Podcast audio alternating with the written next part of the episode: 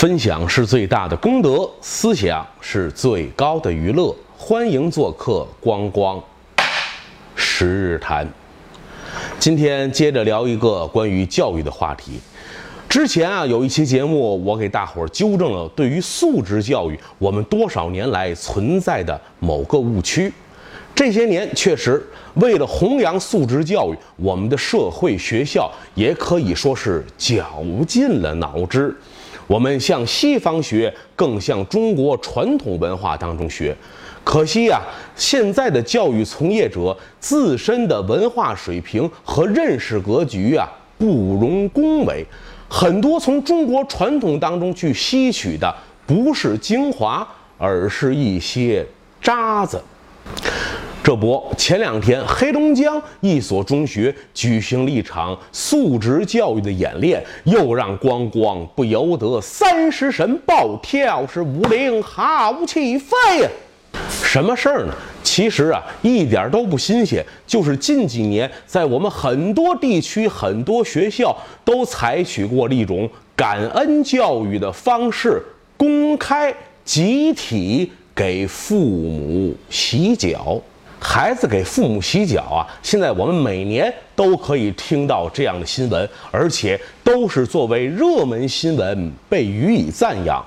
可是，在我看来，这种公开给父母洗脚的行为，跟孝道和感恩根本画不上边儿，是学校以家长和学生作为一种道具进行自我包装的一场秀。前几年，央视有一则公益广告，哎，一个很可爱的胖胖乎乎的小男孩啊，端着洗脚水要给妈妈洗脚。别说这则广告确实让人看了之后心窝为之一软。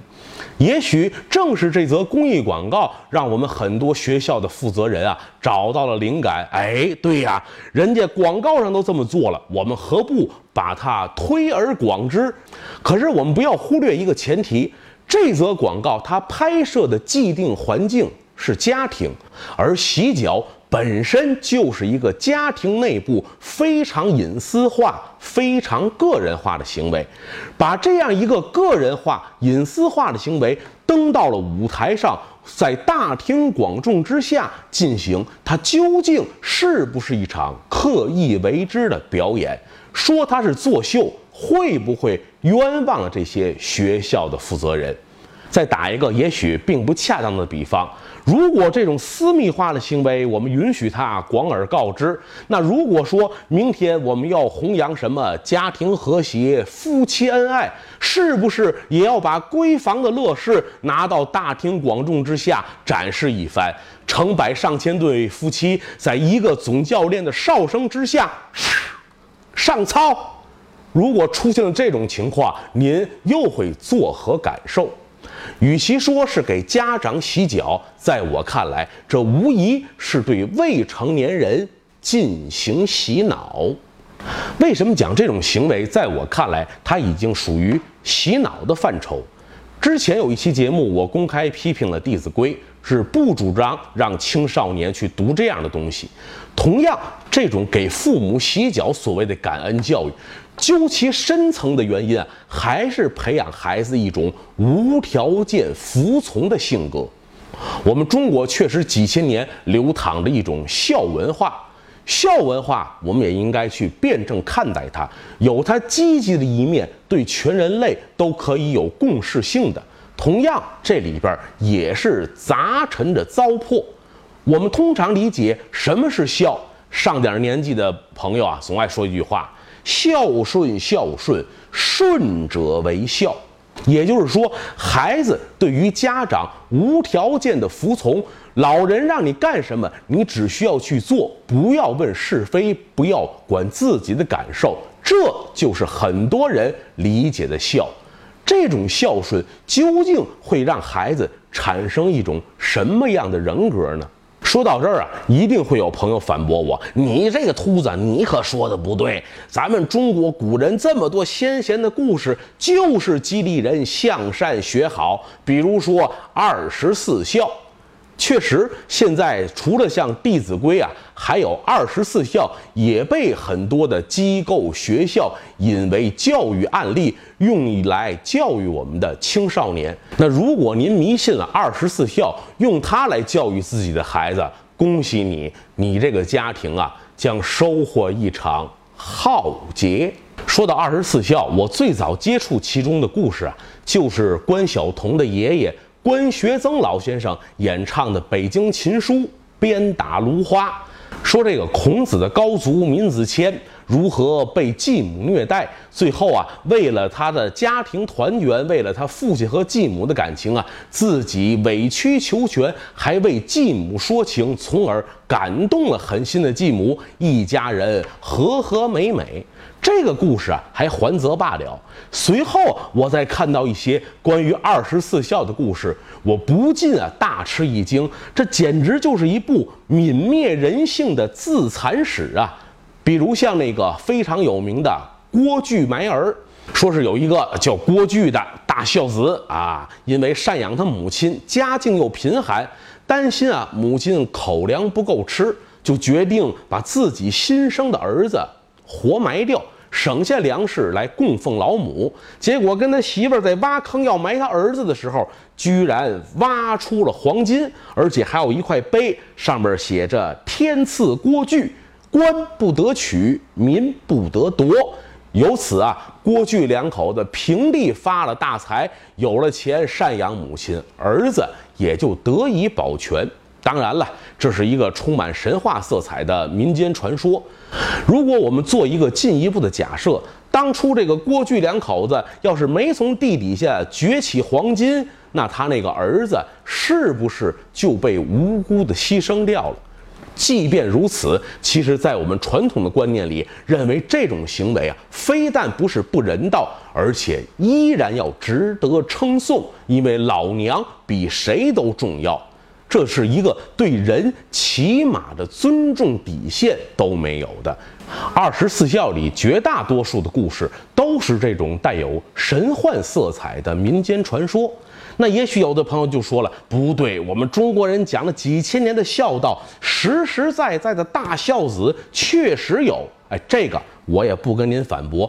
的确有这样的至亲至孝之人，可是您知道这二十四孝它产生的背景和深层原因到底是什么吗？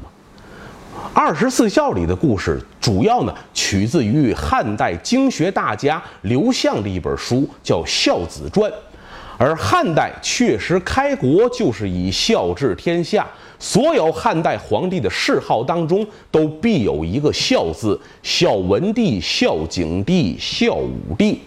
而汉代为什么如此重视子女对父母的孝顺？这是涉及到汉代一个人事制度，就是他如何选拔官员。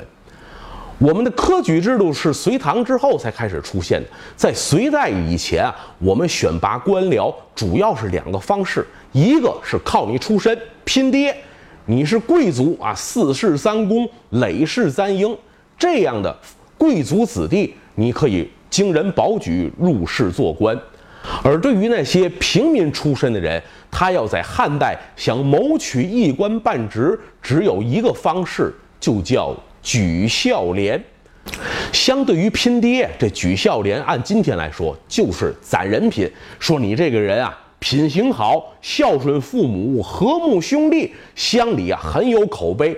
这样随着你孝顺的名声越来越大，被上方知道，朝廷就可能授你一官半职，让你进朝做官。比如咱最有名的大政治家，三国时的枭雄曹操。他就是通过举孝廉的方式进入了仕途。再比如像二十四孝里的行佣供母这么一个典故，主人公叫江革，外号江巨孝啊。为了赡养他妈妈，到处给人家帮佣做奴役，最后啊，孝顺的名声传到了朝中，被授予了官职。这江革一直升到了谏议大夫的高官之位。而二十四孝所讲述的这些故事，无一例外都是说这些孝子的行为感动了上苍，感动了大地，感动了神仙姐姐，感动了玉皇大帝。最后啊，他们不是被授官，就是发了财，或者啊，得以非常美满的家庭生活。说到底，二十四孝产生的真实动因，还是国家弘扬这样一种文化，希望更多有才能的人通过孝廉的方式可以出来做官，国家有利于发现人才。而这些大孝子们，难道真的是一心行孝、毫无思念吗？能够推动大家当孝子、讲孝道背后的主要原因啊，还是公务员的诱惑。把话题拉回来讲，说感恩，人确实必须要有感恩之心。可是感恩的前提应该是平等的尊重。这个绝对不是一种单行道。为什么这么讲？我们中国的文化当中啊，这个感恩是一种上对下的要求，是单行道，要求儿女感恩父母，学生感恩老师，下级感恩长官，而从来不会反向要求上对下进行感恩，好像上对下的一切都是天经地义，父母、老师、领导。错了也是对了。民间不有句老话吗？天下无不是的父母，所以要求儿女啊，对父母的一切只能默默承受。其实啊，我倒建议天下为父母的人做个换位思考：你能不能先感恩孩子？哎，当父母的人说了，我感恩他什么？把他生下来一把屎一把尿给他喂大了，养活成人了，我操了多少心，受了多少罪？是。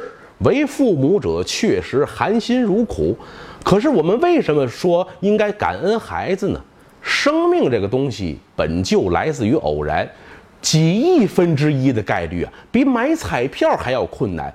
能得到这样一个生命，我们应该感谢上天的垂青，这是老天爷派了一个小精灵到你家，要感谢这个小生命到你家投胎。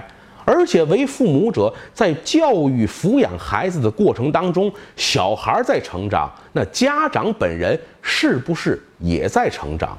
你自我成长的这个机会，可是小孩带给你的。教育的最终目的，它就是树人。父母培养孩子，您是要培养一个人格健康、心理健全的社会有用之人。而不是培养一个只会逆来顺受、低眉顺眼、毫无担当的社会累赘。家长们大可不必被人家当作工具，拿到大庭广众之下来回摆弄，露出那些违心的笑容。如果再有哪所学校的校长、老师号召学生来给家长们集体洗脚，我倒建议家长。不妨走进校长室，向校长大人深鞠一躬，然后说：“您的恩情，我和孩子无以为报，只有大耳光子伺候你。”